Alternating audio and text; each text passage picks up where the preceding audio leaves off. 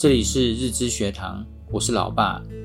因材施教其实不是什么新的主张，三千年前孔子就运用这种教学方式。孔子在教学时，对学生的个性和优缺点都有很深刻的了解。孔子采用听其言、观其行的方法观察学生，不仅注意他们的言论，更重视他们的行为，要求言行一致。孔子重视学生的个别差异，针对学生的个性、资质，采用不同的教学方法及内容，目的是要让学生的特长得到充分的发展。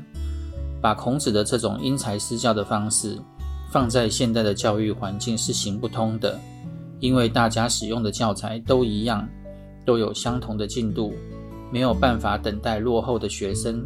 时间也不允许老师慢慢去了解每个学生的个别差异，但是我认为，身为父母亲可以扮演好这个角色，透过家庭教育，好好深入了解自己的小孩，然后再充分传达给学校教育的老师。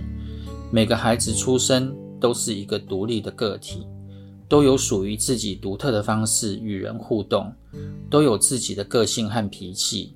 也会有自己的喜欢或不喜欢的事，这些都是父母可以轻易观察，然后深入了解每个孩子天生的特长。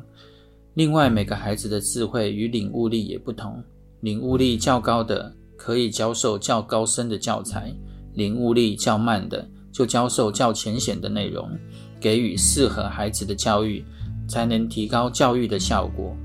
你们上大学后，也常会遇到身边的同学。对于所读的科系并不感兴趣，也会听到有同学想转进这个科系，但是并不是每个都能如愿。于是想进来的进不来，想出去的出不去。